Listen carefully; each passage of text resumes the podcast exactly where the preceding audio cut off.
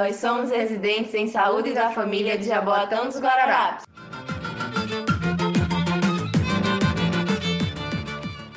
Meu nome é Jamile e eu sou farmacêutica.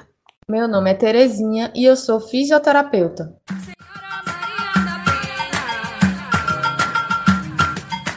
E esse é nosso sexto podcast.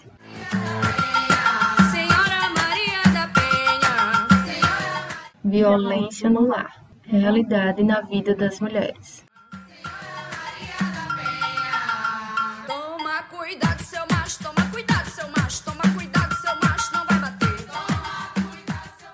Oi, minha gente.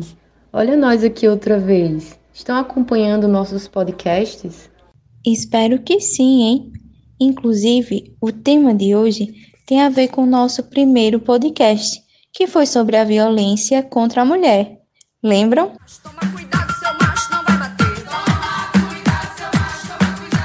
Como todo cidadão responsável, nós, mulheres, estamos seguindo uma das principais orientações para combater o coronavírus, que é ficar em casa.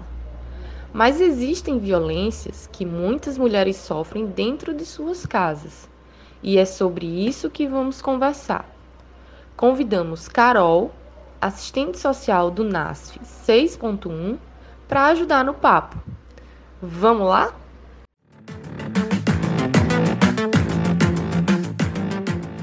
Oi, gente. Eu sou Carol, assistente social do NASF 6.1 e acompanho a população adscrita nas unidades de saúde da família de Jardim Piedade 1, Jardim Piedade 2, Tancredo Neves, Jardim Copacabana, Vietnã, Loreto 1, Loreto 2, Catamarã e Buenos Aires. Carol, nossa casa é um lugar protegido do coronavírus, mas e da violência também? Principalmente contra nós, mulheres? tem sido a melhor estratégia para conter o coronavírus, mas nem sempre as mulheres estão protegidas contra a violência. Para a gente ter uma ideia, estudo da Organização das Nações Unidas, ONU, observaram que nos meses de março e abril deste ano houve um aumento de 22,2% do feminicídio, que é o assassinato, violência máxima contra as mulheres. O Brasil é o quinto país do mundo com a maior taxa de assassinato de mulheres.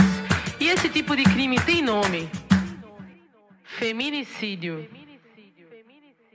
Infelizmente, vivemos numa sociedade que nós mulheres ainda somos tratadas como objetos de posse.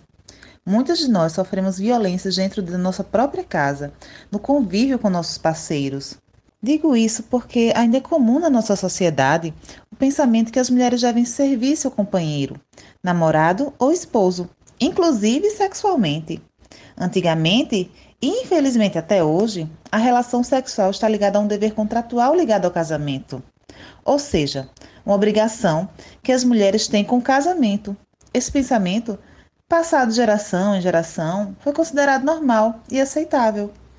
Ah, então é por isso que muitas pessoas ainda consideram normal a mulher ter relações sexuais com seu marido, namorado ou companheiro, mesmo quando ela não deseja. E as mulheres que sofrem esse tipo de violência, elas conseguem identificar esse abuso, conseguem ajuda para enfrentar essa situação, porque parece muito difícil. Quando mulheres conversam comigo e relatam a situação de sexo forçado pelo companheiro ou marido, conversamos no sentido de não naturalizar esse tipo de coisa. Não é natural e a mulher não deve achar normal fazer sexo sem vontade. Sem contar que isso pode interferir na autoestima e, portanto, na saúde dessa mulher.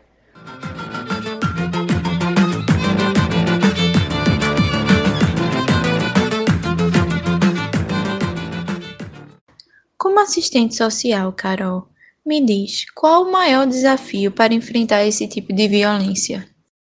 Temos um grande inimigo nesta batalha, que é a cultura de que a mulher deve satisfazer os desejos sexuais do marido, independente da sua vontade.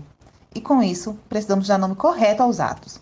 O estupro marital, infelizmente, permanece invisível por não falarmos, por não visualizarmos que nossos corpos nos pertencem e que, apesar do casamento ou do estabelecimento das relações de afeto, nossos corpos de desejos sexuais não estão submissos ao outro.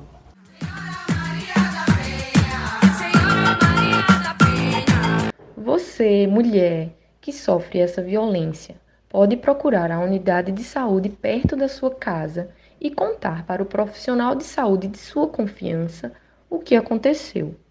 Isso não provoca a prisão do agressor, apenas nos ajudará a pensar juntas a melhor forma de convívio nessa situação. Sexo sem vontade é abuso. Mulher, se ame. Não se deixe ser abusada por ninguém. Estamos juntas.